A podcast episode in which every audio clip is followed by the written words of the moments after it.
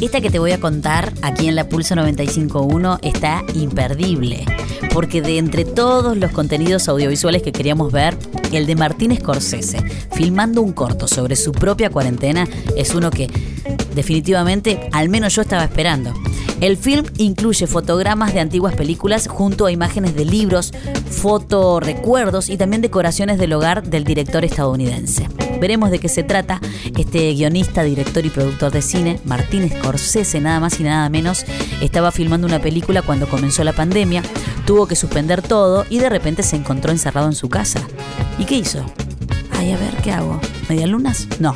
Filmó un cortometraje con todo lo que está experimentando en cuarentena. Recientemente estrenó su corto en la cadena de la BBC. El corto se llama Lockdown Culture with Mary Bird. Scorsese expresó lo siguiente, dijo, la cultura puede ayudarnos a ver las cosas con nuevos ojos. Lo que espero en el futuro es llevarme lo que me he visto obligado a aprender en estas circunstancias. Es lo esencial. La gente a la que querés, eh, ser capaz de cuidarlos y estar con ellos tanto como puedas.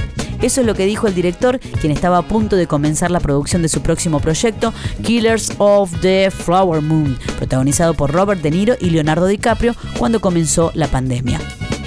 La historiadora Mary Bird, presentadora de la pieza, también expresó que el objetivo de este corto fue mostrar que las artes y la cultura no son solamente un consuelo en momentos como este, sino que también momentos como este pueden ayudarnos a tener una nueva visión de la cultura y ver las cosas con nuevos ojos.